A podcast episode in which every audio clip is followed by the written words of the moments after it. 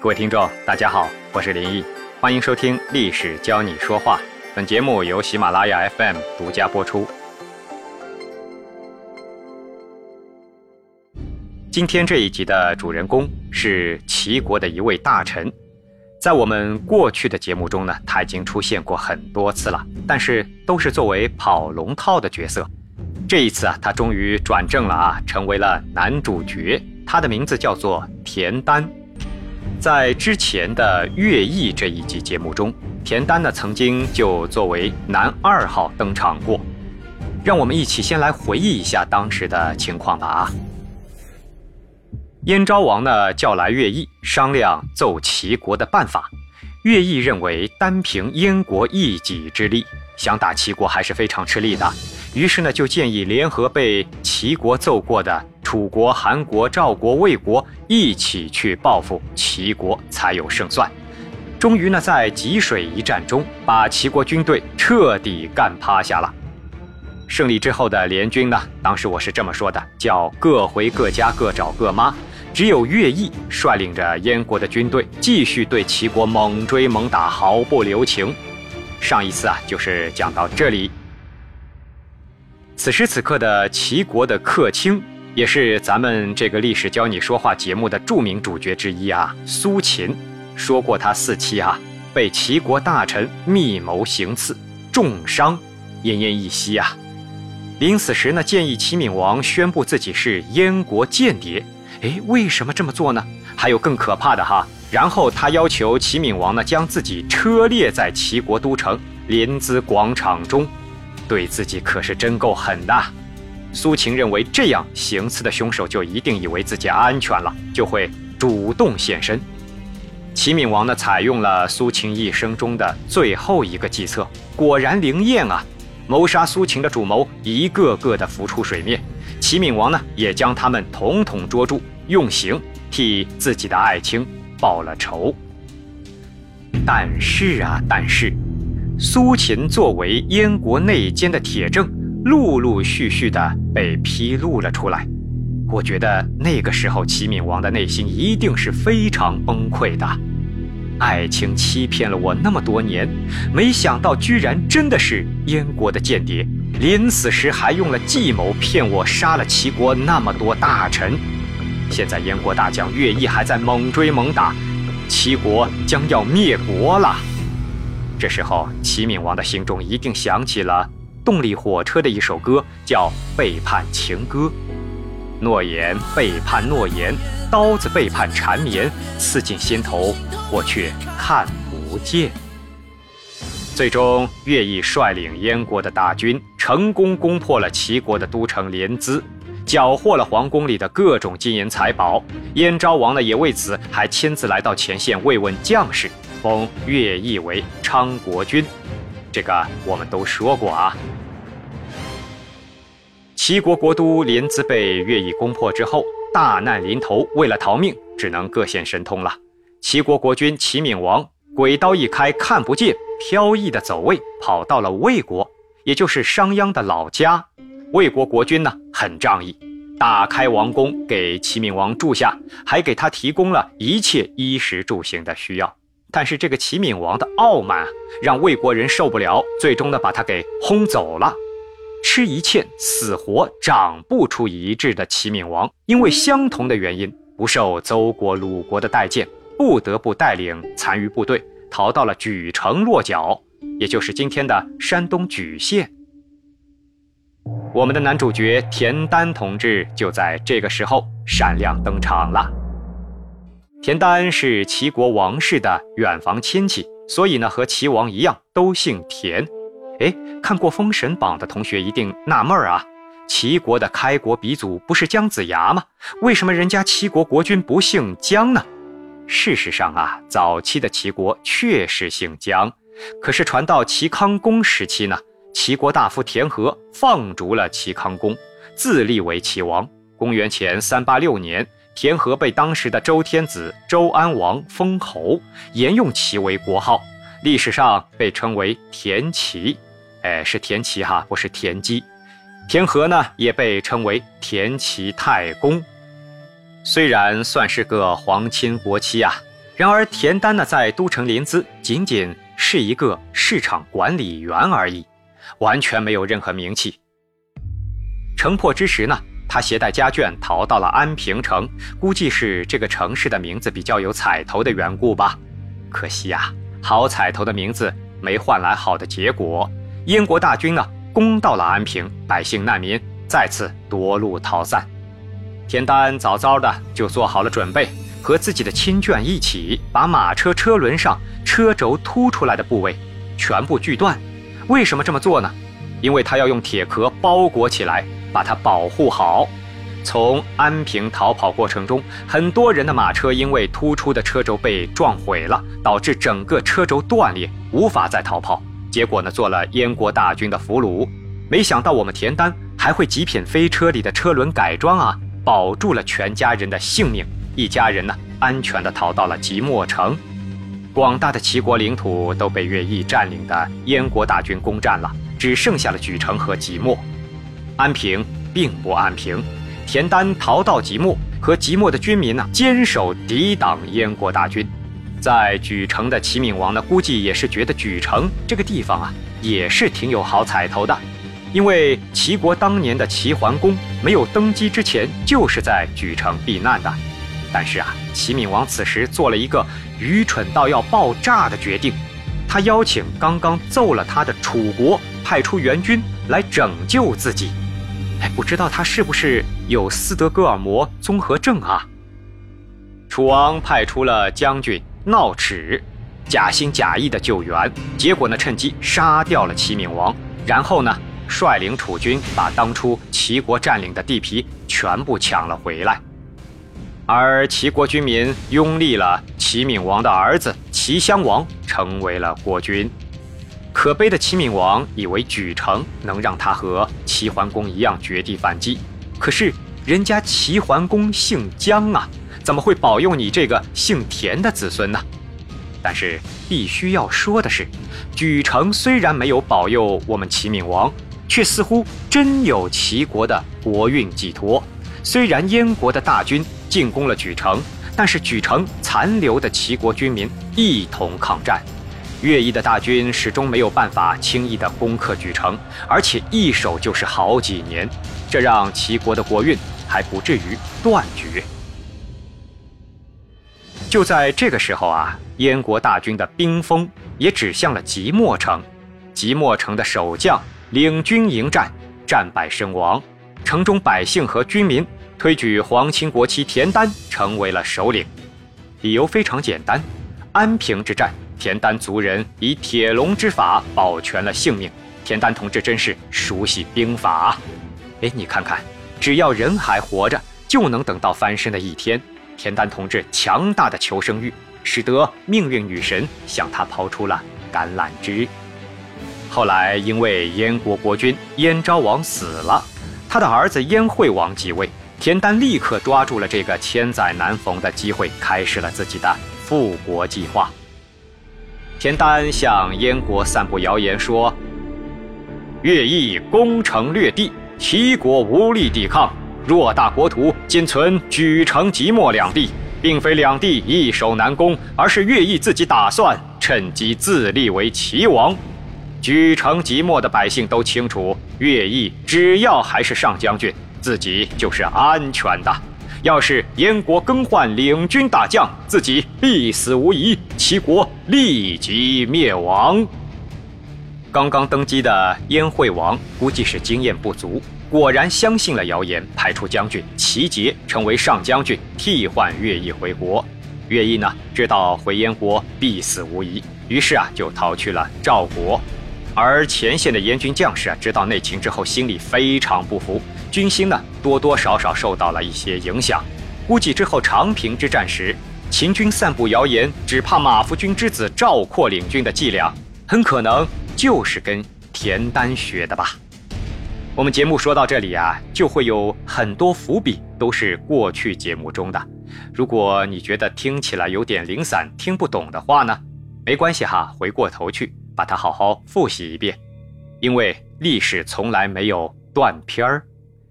田丹命令即墨城全城百姓吃饭的时候，必须在露天的院子中间呢摆出饭菜祭祀祖先。哎，而且任何人不准违抗这个命令。大家虽然非常疑惑，但是还是照办了。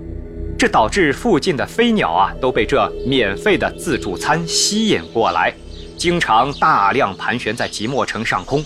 英国的军队对这种情况十分疑惑，田丹再一次进行了第二波的谣言攻势。他说：“这是有神人下界指导齐人抗燕。”这个神人会亲自出现在即墨首领我田丹的面前。过了没几天，一个胆大包天的士兵出于玩笑，偷偷的在田丹身边喊上了那么一句：“我能做你的老师吗？”嘴上爽完，转身就跑。田丹立即找人把他给捉了回来，让这个士兵啊面东而坐，自己呢用对待老师的态度来侍奉他。士兵惶恐万分呐，心想：难道斯德哥尔摩综合症还会传染？只能对田丹认真的说道：“大人，我是闹着玩的，我根本没有能力来教您什么，您饶了我吧。”田丹低声严肃的告诉他：“别说破这个真相，老实按我的要求做事就行了。”之后，田丹发布的所有命令。都会特地指出这是按照神人老师的旨意来行事的。这么一来，燕国军队满腹狐疑，即墨城的齐国军民却像打了鸡血一样。田丹继续向燕国军队散布谣言，说道：“即墨城的军民早已破釜沉舟，强攻没有好处。要瓦解他们的士气，最好把齐国战俘的鼻子割掉，逼迫他们做炮灰攻城。”这种行为一定能摧毁即墨城守军的意志。燕国军队于是真的做了这样的事情。即墨城的守军啊，看到这样的画面，人人都害怕被燕国俘虏，再也没有人打算投降燕国，也没有人愿意被活捉。田丹继续散布谣言，他说道：“即墨城的守军平民的祖坟都在城外。”要是破坏了他们的祖坟，羞辱了他们的祖先，一定会让守军痛苦不已，失去斗志。燕国的军队就这么又信了一次这个传闻，掘墓焚尸。即墨城的守军看到这样的场景，异常愤怒，所有人都希望立即出战。看到守军士气的变化，田丹非常清楚啊，自己的军队的增益 buff。已经加满了，随时可以战斗。于是亲自拿起工具，指挥军民共同修筑防御工事，和士兵们同呼吸、共命运，把自己的家人、妻妾都编入到了部队的服役编制，还把自己家人的口粮、饮食统统拿出来犒劳士兵。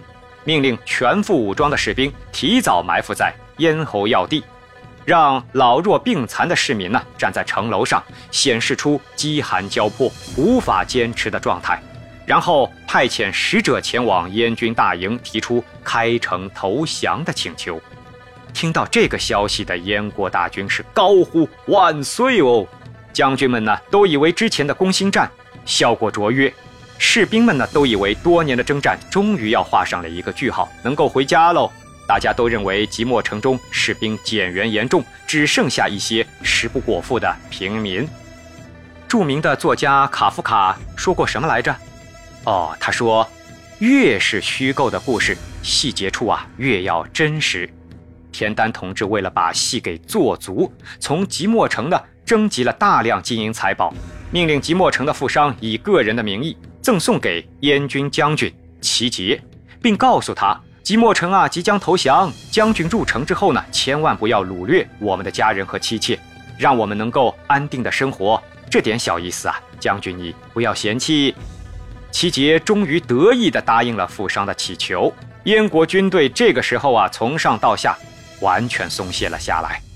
我只能感叹啊，田丹绝对是名校导演系毕业的。当晚，田丹在城内。把早早征集的一千多头牛牵了出来，给他们披上深红色的披风，上面画满了龙形花纹，牛角绑上了尖刀，把浸满油脂的芦苇扎在牛尾上，然后呢，打开城门，受惊的火牛啊，纷纷冲出了城门，直奔燕军大营。田丹精挑细选了五千死士，跟在奔牛的后面。睡梦中的燕国军队呢，被惊醒，无数愤怒的、有彩绘的、头顶尖刀的、背后燃烧着的疯牛冲入军营，燕国士兵死伤无数，陷入一片混乱。五千死士随后赶到，疯狂补刀。即墨城中鼓声阵阵，老百姓都用力敲打金属器皿，制造出声响，震天动地。燕军将士快速崩溃，四散奔逃。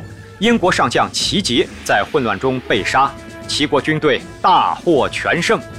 没错，这就是中国历史记录中最最著名的火牛阵。田丹也是历史上火牛阵的发明者。周围地区齐国的逃散民众残兵也开始慢慢的向即墨集中。田丹手中掌握的部队呢，也一天比一天更加的壮大。借着燕国军队的溃散。田丹率领部队陆续收复了齐国的领土，直到把燕国军队赶出国境，退回黄河以北的地区。随后，田丹到莒城接回了齐襄王，回到齐国都城临淄主政。齐襄王呢，也封赏了田丹为安平君，也算是安平城逃命时强大的求生欲，激发出解放齐国全境的巨大潜力。这个称号啊，实至。名归。到这里呢，今天的故事你肯定是听得非常舒爽了啊，很连贯也很长。那么田丹的说话技法，你能总结出来吗？嘿，叫做想要说不要。想要说不要这个技法名称啊，是不是听起来特别俗气呢？你别看它俗，技法内涵倒是一点都不马虎。别以为我在忽悠你啊，不信的话。在我解释想要说不要之前呢，你来自己琢磨琢磨看，它的真正意思是什么呢？你会说想要的偏说不想要呗？嘿，你看，其实不是这个技法俗，是你解释的俗，那就不能怪我了。好了，下面呢，我来给你解释一下。字面意思上看，的确是你解释的那个样子的。一个人面对自己想要的东西，偏说自己不想要。可是啊，字与字之间意思就复杂了很多。想要的“要”字啊，不仅代表要本身，还可以是一些虚指，比如还代表愿意的说不愿意，希望的说不希望，不怕的说害怕。哎，比如田丹就是这么来玩的。不仅如此，田丹还把这个套路整整玩了三遍。第一次说害怕换将领，第二次说害怕割鼻子。第三次说害怕挖坟墓，其实啊，他一个都不怕，而且不仅不怕，还盼望着对方这么来。结果呢，脑子不太好使的敌人果真连续中了三次圈套。实际上，想要说不要这个技法使用起来有两大好处。第一个好处，就像田丹那样，我说自己不想要，而听我说话的人呢，我的对手、冤家、竞争者。听了我说不想要，偏就给我这些东西，结果正中了我想要的下怀。第二个好处，想要说不要，可以避免一定程度上的尴尬。即使自己最后没有得到，那也没有关系啊，反正我已经说了嘛，自己不想要了。我心里的想法是什么，你们也完全不知道啊。接下来，让我们从现今的视角，给史料中的对白做一个综合评定。田丹的所有战略忽悠，至少听起来都很有道理。在读懂对手心理的同时，也非常清楚己方人员的心理。军事大咖张绍忠先生应该也没有异议吧？逻辑性上评定为十分。田丹欲擒故纵的手法，恰到好处的传播，处处诱导对手一步一步地进入圈套。策略性上评定为十分。所有的忽悠内容，确实在细节之处啊。做到了极尽真实，行为、语言、气氛、手法、表现形式，有意无意安排的诈降步骤，营造出一个完美的传播效果。表达力上评定为十分。战局变化风云莫测，战机稍纵即逝。即使是拍电影，能把这数万演员都调配的这么完美，也绝非一件易事。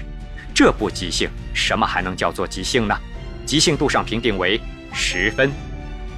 本来因为火牛阵可以达成播出至今所有节目中第一篇满分，但是即便战争残酷，又使敌人对齐国俘虏用刑来激发守军的斗志，实在有些过于残忍，就当我妇人之仁吧。影响力上评定为六分，不希望大家效仿这一点啊。因此，在满分为五十，每十分为异性的标准下，我们将战忽局前任局长田丹复国的故事评定为四十六分，四星半。在现实生活中，想要说不要的技法，在特殊时期还能被用来形容人生中的大爱。比如，每当长辈想要把某一样好吃的东西省下来给孩子吃，孩子反问他为什么不一起吃的时候，长辈们就会说：“我不喜欢吃这个。”事实上呢，他也想吃，也喜欢吃，只是说了自己不喜欢吃，可以让孩子安心的把东西独自吃完。反过来，在孩子身上也会出现这种技法，比如看到邻里小伙伴之间。别人家长给孩子买了一个超酷的玩具，自己心里呀痒痒的很，却得不到。结果呢，当众为了避免尴尬，还嘴硬，就会说：“切，我才不稀罕呢，我最不喜欢这种东西了。”事实上呢，这么说的人啊，往往最稀罕、最喜欢。说到这里，你还想到什么场景呢？对喽，谈恋爱。当你和别人同时喜欢上一个异性，而这个异性呢却选择了别人时，你为了不让自己下不了台，死撑着内心的伤痛啊，说上一句：“我才不喜欢这种类型呢，谁喜欢谁拿去倒贴我，都不要。”现在，你悟到了一点什么了吗？人啊，有时往往言不由衷。当然了，这也不是什么错。因为我们都有一颗易碎的心，上面有过多少裂痕，只有自己最清楚。